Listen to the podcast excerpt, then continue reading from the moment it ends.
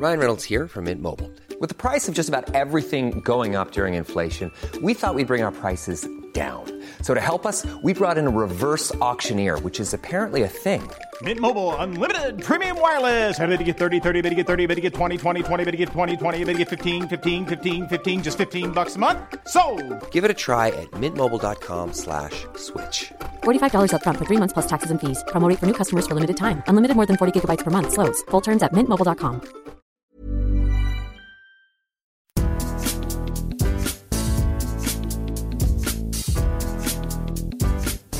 Bonjour à toutes et à tous, on est mercredi, on va parler de Mercato. Bienvenue dans Mercredi Mercato, votre émission qui ne dure plus seulement euh, l'espace de quelques semaines durant l'été, c'est toute l'année, tous les mercredis on se retrouvera pour parler de tous les sujets euh, liés au Mercato.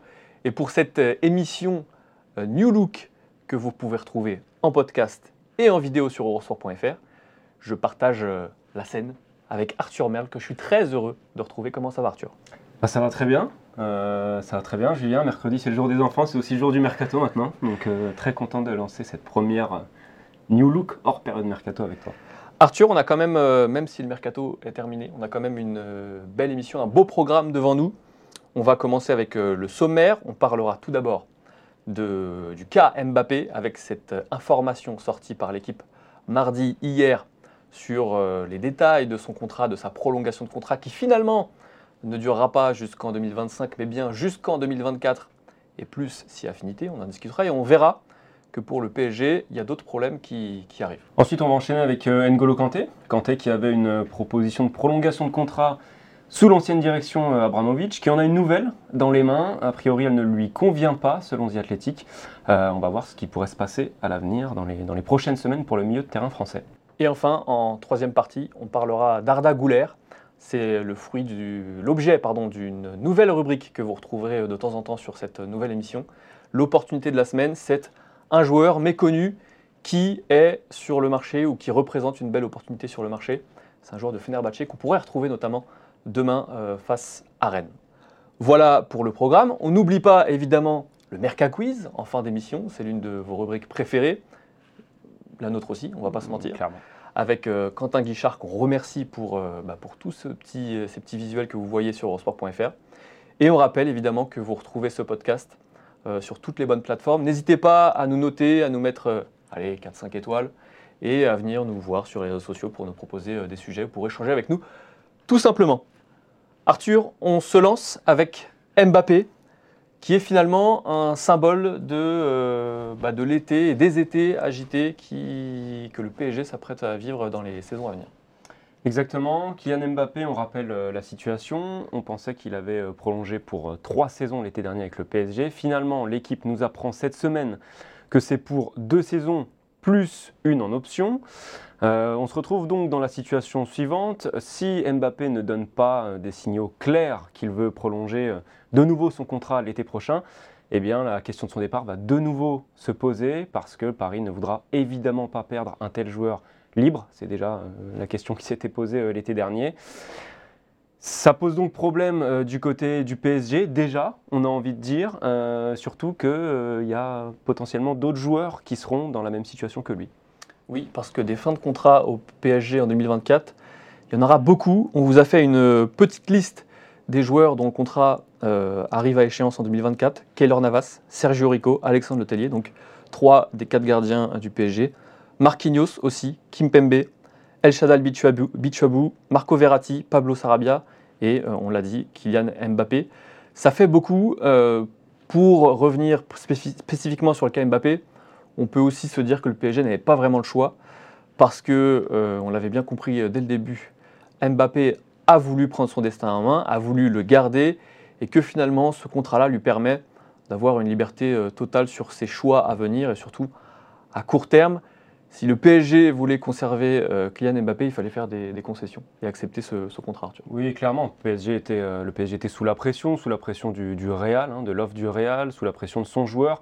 Et puis, euh, on a tous clairement compris que finalement, peu importe les termes du contrat, euh, en se mettant dans la tête de Mbappé, c'était c'était une prolongation de court terme. On sait que Mbappé, on n'est pas devin, mais on le devine quand même, qu'il ne va pas passer 5 ans encore à Paris. On sait que l'objectif à court terme, c'est de remporter la Ligue des Champions avec le PSG. Euh, donc soit ça se passe très bien, il remporte la Ligue des Champions et derrière il pourra tranquillement enchaîner sur un nouveau projet, soit ça se passe mal et là on peut se dire que ça sera un peu la goutte, euh, la goutte de trop et, qui voudra forcer de nouveau euh, un départ. Il y a d'autres problèmes au PSG, on a évoqué 2024, mais en fait il y a encore plus urgent, c'est-à-dire 2023, l'été prochain. Avec les cas Sergio Ramos et Lionel Messi, ce sont les deux joueurs, et pas des moindres, dont les contrats arrivent à expiration l'été prochain. Euh, ça aussi, ça va poser problème, en particulier pour une chose, c'est qu'il y aura la Coupe du Monde au milieu. Donc Paris, globalement, ne va pas pouvoir négocier avec ces joueurs-là avant le mois de janvier, en particulier pour Lionel Messi, qui lui va disputer la Coupe du Monde, et qui a d'ores et déjà fait comprendre, on l'a vu dans la presse, qu'il ne voudrait de toute façon pas entendre parler de discussion pour une prolongation avant, euh, avant le retour de la Coupe du Monde. Oui, c'est logique parce que euh, là, on juge que c'est trop tôt, sauf que le problème, c'est que pendant la Coupe du Monde, on ne négocie pas des contrats, euh, pour la simple et bonne raison que les joueurs se focalisent sur le mondial. Donc on arrive rapidement à janvier, et à partir de janvier, Messi sera libre de discuter avec euh, qui il veut, Sergio Ramos également. Deux choses quand même, euh, Sergio Ramos, ça s'ajoute au problème défensif du PSG. Le PSG déjà, a déjà beaucoup de manques sur ce secteur-là. On commence à le voir avec la blessure de Kimpembe. On a aussi vu justement que Kimpembe Marquinhos euh, avait un contrat qui expire en 2024. Donc globalement, ce secteur-là risque d'être le problème majeur, en plus du problème de, Kylian Mbappé, mais globalement, le secteur défensif risque de poser beaucoup de problèmes à Luis Campos et euh, la direction euh, parisienne, parce que quand on a vu à quel point ce fut difficile cet été de recruter des défenseurs de très très haut niveau, on se souvient du cas Skriniar notamment, on se dit que les prochains mois risquent d'être compliqués sur ce point-là. Et puis, euh, pour nuancer tout ça, on peut aussi se dire que finalement, bah, le PSG n'avait pas d'autre choix. C'est un peu la même euh, conclusion que pour, pour Mbappé. Et euh, il y a un autre problème, c'est les prêts, tous ces joueurs qui sont partis en prêt cet été, qui vont revenir en fin de saison prochaine. On vous a fait un petit tableau là aussi. Il y a des joueurs qui sont partis avec option d'achat, Abdou Diallo, Wijnaldum, Leandro Paredes, Ander Herrera. Pour ces deux derniers, on peut penser qu'ils ne reviendront pas au PSG si ça se passe bien. Il y a aussi des joueurs qui ont été prêtés sans option d'achat, Mauro Icardi, Draxler, Kurzawa et Dagba. Icardi, Draxler, ce sont de très très gros salaires. Et finalement, euh, Paris prend en compte une large partie euh, de leur salaire. Et donc, ce sont des problèmes qui vont revenir aussi en 2023. Ouais, on avait l'exemple, on en parlait euh, avant l'émission, de Julien Draxler, 6 millions, 6,75 millions d'euros par an. Paris en prend 6 millions en charge. Ricardi. Euh, non, Ricardi, pardon, j'inverse avec, euh, avec Draxler. donc c'est sûr que c'est un, gros problème et tous ces joueurs vont revenir. On avait aussi l'option d'achat sur Wijnaldum qui s'est blessé. globalement, l'option d'achat, elle est, passée, elle tombe à l'eau. Donc effectivement, on aura au-delà des fins de contrat, les retours de joueurs dont il faudra gérer euh, la suite, euh, donc l'été prochain.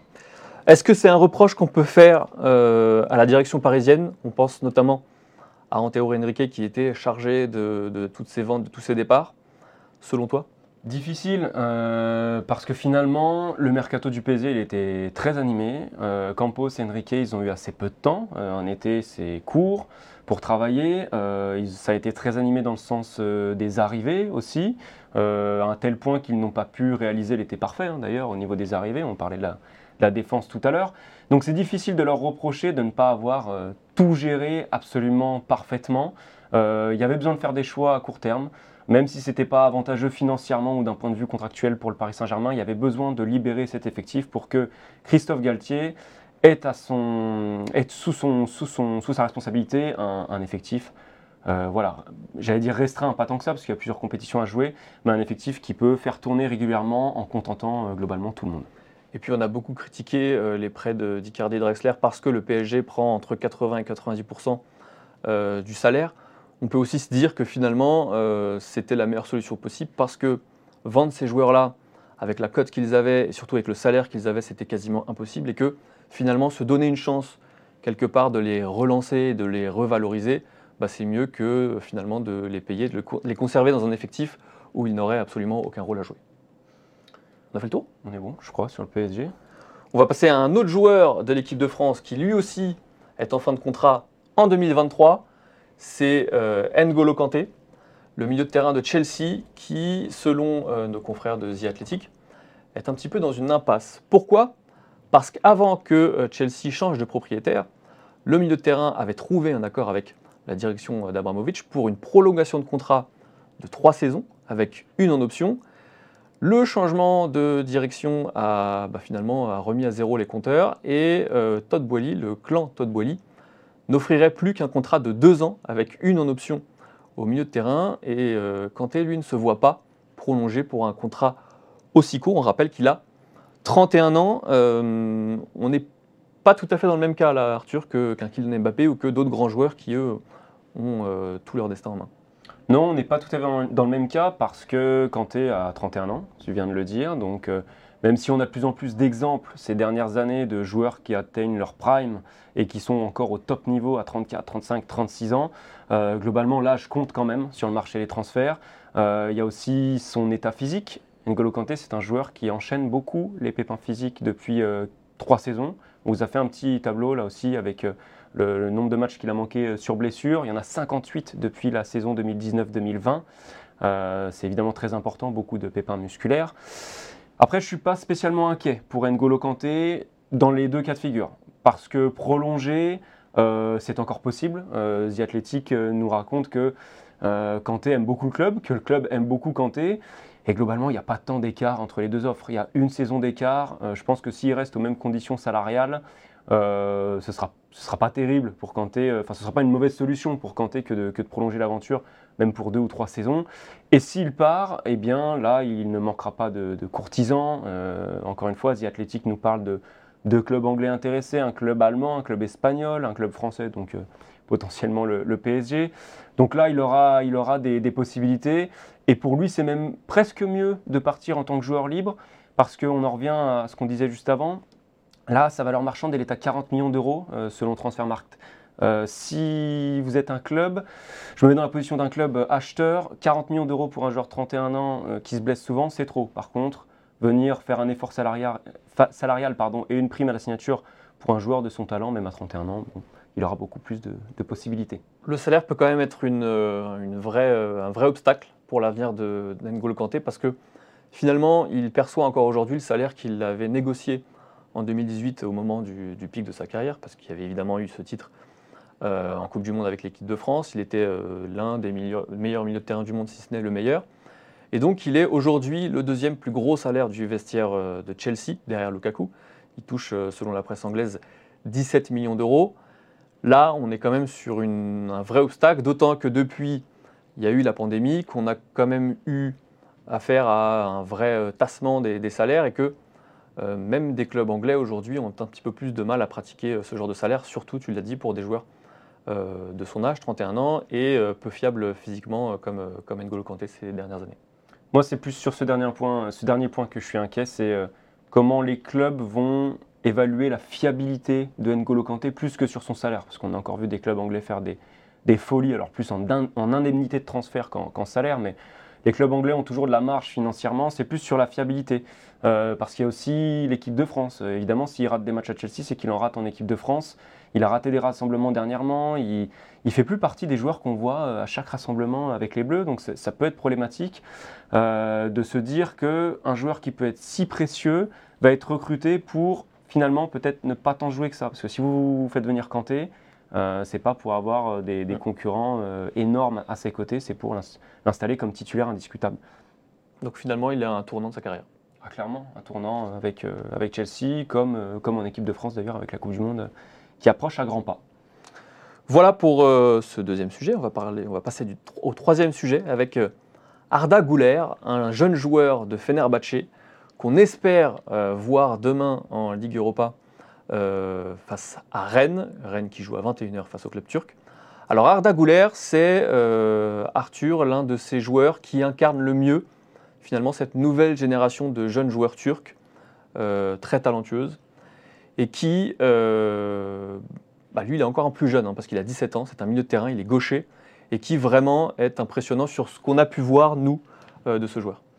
Oui, alors euh, on va pas vous raconter de salade. On n'a pas regardé tous les matchs en jeune euh, de Gouler. On n'a pas regardé tous ces matchs avec Fenerbahçe, mais les quelques images qu'on a vues, Ça vous donne une idée du, potentiel euh, du joueur. Euh, voilà, un gaucher avec une très belle patte gauche. Je pense que c'est un gaucher assez exclusif, mais très belle patte gauche, euh, capable de se déplacer sur toute la largeur. hein. Je pense qu'il est très polyvalent, milieu offensif, ailier. Je pense qu'il n'y a, pas de souci pour lui.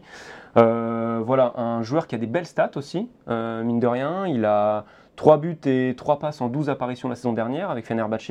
Et cette saison, il a joué deux matchs de championnat pour deux buts. Il avait mis un doublé en- après une entrée en jeu en, en 20 minutes, dont un but à- assez exceptionnel. Euh, donc voilà, ces statistiques, elles se retrouvent même chez les jeunes. Il est international U17, euh, il a, déjà 4 buts en 10 matchs avec les jeunes euh, en Turquie. Donc un joueur qui, en plus de rayonner dans le jeu, est là dans la, finition, donc, très intéressant. Alors pour bien comprendre la dimension de ce joueur, on va discuter de sa situation contractuelle parce que c'est quand même presque une affaire d'État en Turquie. Pourquoi? Parce que ce joueur, il a une clause libératoire à 30 millions d'euros. On a évoqué, on a entendu euh, au début d'été plusieurs grands clubs européens qui s'étaient intéressés à lui, notamment euh, le Paris Saint-Germain. Il a une clause à 30 millions d'euros, mais s'il joue moins de 1500 minutes cette saison, il sera disponible pour 5 millions d'euros à la fin de la saison. C'est pour ça que c'est notre opportunité de la semaine, parce que c'est un joueur talentueux et qui pourrait finalement euh, être très peu cher l'été prochain.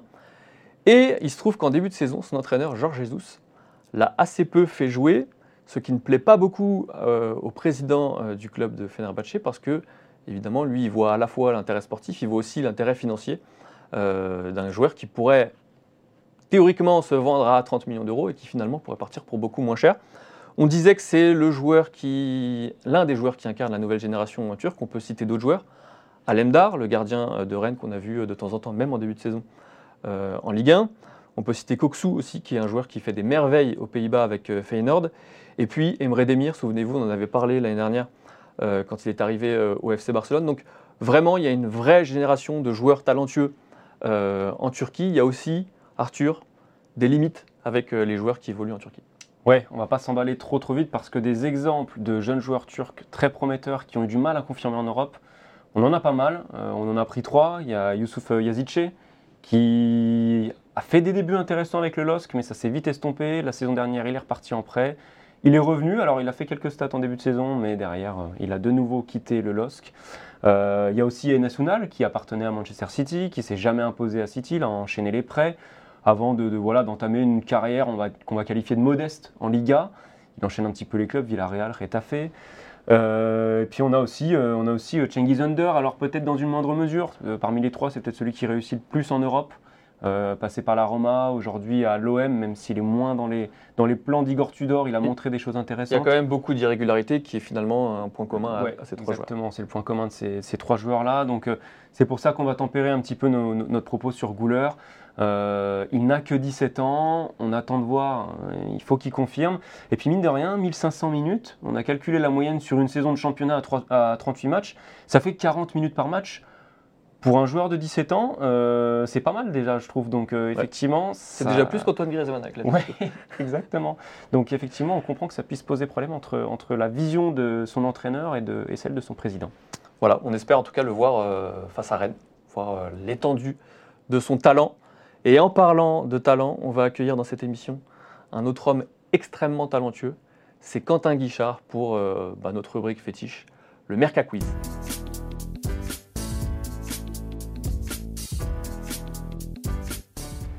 Quentin, bienvenue. Nous sommes très heureux de te retrouver parce que tu t'es pris des petites vacances euh, estivales quand même. Alors des petites vacances, ouais. Et comme tu peux le voir, j'ai le teint un petit peu allé. Ouais, non, on le voit pas. Trois semaines, euh, trois semaines de Bretagne, ça Ah, vous change un homme. ça, ça se voit. Voilà. Les, les fameuses Voilà, huîtres Oléron qui, voilà. Voilà, Ok, d'accord. Euh, on peut parler de football sinon Bah comme tu veux, parce que sinon les huîtres, effectivement, c'est un super sujet de. Non? Est-ce que tu peux commencer par nous rappeler les règles, s'il te plaît Oui, parce que si je suis ici, c'est pas pour parler cuisine, c'est pour euh, le Merca Quiz. Le Merca Quiz, je vous rappelle euh, les règles. Je vais énoncer la carrière d'un joueur, son, son parcours, avec des petits indices euh, éparpillés par-ci par-là. Et le premier de vous deux qui trouve l'identité de ce joueur marque un point, bien sûr. Et puis à la fin de l'année, on fera les comptes et le grand gagnant de l'année gagne. Gagne quoi? Gagne quoi? Je ne sais pas encore. on, on verra. Je suis qu'un modeste pigiste qui interviendra de temps en temps. Si je gagne, on- est-ce qu'on peut dire deux points? Non, un demi-point. Alors, sûrement pas. Non, non, D'accord, sûrement très bien. pas. Euh, Peut-être moy- moy- moyennant argent, mais Ouais, ouais, on sinon, verra après. on, on- on verra. Euh, je vous rappelle aussi la règle. la règle Pereira-Morin euh, de la Je serais fier saison d'avoir un 2022. Gamon, quand même. C'est la suggestion d'un nom avant même le premier indice. Euh, lequel de vous deux euh, Arthur. peut-être? Très sobrement, je vais aller sur un Laurent Abergel. Oh, très joli. Très joli, Laurent Bergel, mais c'est pas ça. Non. Pour moi, ça sera Islam Slimani. Oh, joli. Joli, mais c'est pas ça. Allez. pas ça. Joli. Vous êtes prêts, messieurs? La tension est à son comble. C'est parti. Je suis né près de Marseille et j'effectue toute ma formation dans le club de ma ville natale, le FC Martigues. J'y reste jusqu'à l'âge de 18 ans. Ensuite, j'évolue successivement au club de Gignac-Lanert, puis à Beaucaire en division d'honneur, puis dans l'équipe dans l'équipe réserve de Troyes en CF1. Fin 2004, je rejoins l'AS Cannes qui évolue alors en national. J'y reste deux ans et demi. En 2007, je rejoins Amiens qui évolue alors en Ligue 2. Je joue mon premier match de Ligue 2 contre Guingamp et je marque mon premier but lors des 16e de finale de Coupe de la Ligue contre Strasbourg, puis mon premier but en Ligue 2 lors du match retour face à Guingamp. En février 2009, je marque mon premier doublé lors d'un match à l'extérieur contre Brest. Je reste deux ans à Amiens et je m'impose comme un titulaire à part entière, mais je ne peux empêcher la relégation du club à l'issue de la saison 2008-2009. Tu nous sors toujours des joueurs qui font des relégations. À l'été 2009, je signe à Valenciennes et découvre ainsi la Ligue 1 sous les ordres de Philippe Montagnier. En janvier 2010, j'offre deux passes décisives contre Boulogne et marque mon premier but pour le club nordiste contre Bordeaux. Devenu titu- Attends, pardon, on est en quelle année là? Là, on est en 2010. J'ai un nom, mais je l'ai pas. Enfin, j'arrive pas à le sortir. 2010. Devenu titulaire indiscutable au sein de mon club, je figure dans la liste des 23 Algériens sélectionnés pour la Coupe du Monde 2010. Je suis titularisé pendant les trois matchs de la Coupe du Monde contre la Slovénie, l'Angleterre et les États-Unis, laissant derrière moi une bonne impression malgré l'élimination en phase de groupe. Attends. Après le mondial, je suis suivi par de bons clubs, notamment Saint-Etienne et Rennes. T'as Mais- déjà dit son poste, excuse-moi. Mais c'est pas écouté en fait depuis le début. Tu peux recommencer? Alors, tu- est-ce que tu me remets euh, Vas-y. Oui, tu me remets, Oui. tu remets la personne? Oui, Pierre. Donc là, je fais un quiz. Voilà. On est en 2010. Et le poste, tu l'as déjà dit? Non, je J'ai pas dit le poste. D'accord. Juste les buts. Après le mondial, je suis donc suivi par de très bons clubs, Saint-Etienne et Rennes, mais finalement je prolonge mon contrat avec Valenciennes. Après ça, je me blesse au ligament croisé du genou et déclare forfait pour 6 mois. À mon retour, je marque contre Sochaux sur une tête décroisée qui ne laisse aucune chance à Teddy Richert. Ah là là. Je marque mon premier but avec l'Algérie contre la Centrafrique en octobre 2011 sur un centre de Karim Matmour. En janvier 2012, je marque un doublé contre Bastia lors des 16e de finale de Coupe de France. Faut changer de club là, monsieur. Je marque un but face à la Gambie après seulement 17 secondes de jeu, ce qui reste le but le plus rapide de l'histoire de la sélection algérienne. Ce sera mon second et dernier but en 25 sélections. Lors de la 7 journée de Ligue 1 2012-2013, je m'illustre contre Marseille lors de la victoire 4-1 de Valenciennes. Je marque un but et délivre une passe décisive. Faut qu'à dire Oh oui, joli. Voilà. Joli, joli, joli, J'étais tellement. joli. Fouette Kadir, bien sûr. Et j'étais sur un défenseur. C'est aussi. c'est- la fulgurance. Fouette Ouais. Kadir. Je crois que ça s'appelle le talent. légende de Valenciennes. Qui a signé à Marseille après. Juste après, ça, ça venait. Et ensuite, de tête. Il part en Espagne. Avant, il joue à, en France. Après Marseille? Ouais, il est prêté par Marseille à Rennes, Ah oui, exact. Ouais. exact. Ah, voilà, les gars. puis euh, au Betis Séville, et puis après, c'est à des, des gringolades. Quoi. Mais on l'embrasse. On l'embrasse. Ouais, Et donc là, Il euh, il est toujours en activité. euh, après son passage en Espagne, il rejoint donc le club de, de son enfance et de sa ville natale, le FC Martigues, euh, qui, qui évolue aujourd'hui en national. Voilà. Donc, euh, Et là, bah, on est on a- très heureux, Quentin, de te faire revenir dans cette émission pour que tu nous donnes des nouvelles. de des nouvelles, voilà. C'est pas qu'on l'a perdu de vue, c'est juste qu'il, voilà, pas de nouvelles, quoi. Mais j'aimais beaucoup ce joueur en plus. Il Mais avait- très un vrai sympathique, très sympathique. Ouais, très sympathique joueur. Euh, donc, euh, Ça fait déjà- 3-0 pour Ouais. moi. Ah d'accord, 3-0 d'office. Oui, parce que. Parce qu'on reprend les comptes de l'été. D'accord. Euh, Non, parce que je serais déjà à 10, euh, 10 et quelques, je crois. D'accord. Bon. Arthur, un, un mot? On a déjà pas fait trois émissions ensemble. Voilà, 3-0, donc euh, ça là me on paraît compliqué. trop bref, pourquoi, on- mais bon, bref, on va pas s'attarder sur les détails. Voilà. Bref. Messieurs, dames, merci beaucoup de nous avoir écoutés. On vous rappelle que vous retrouvez ce podcast en tapant Eurosport Football Club euh, sur toutes les plateformes de podcast. Vous retrouvez évidemment la Stream Team euh, vendredi. Nous, on se retrouve la semaine prochaine avec Glenn. Merci beaucoup. Vous nous retrouvez aussi également euh, les meilleurs euh, moments sur eurosport.fr, hein, Quentin? Parce qu'il y en a, il y en a des, des- des bons moments dans cette émission. Les moins pires, on peut aussi Les moins pires, les moins pires. Avec des jolis visuels faits par euh, Quentin. Très Voilà. joli visuel. Merci à tous, à la semaine prochaine. Ciao Salut tout le monde.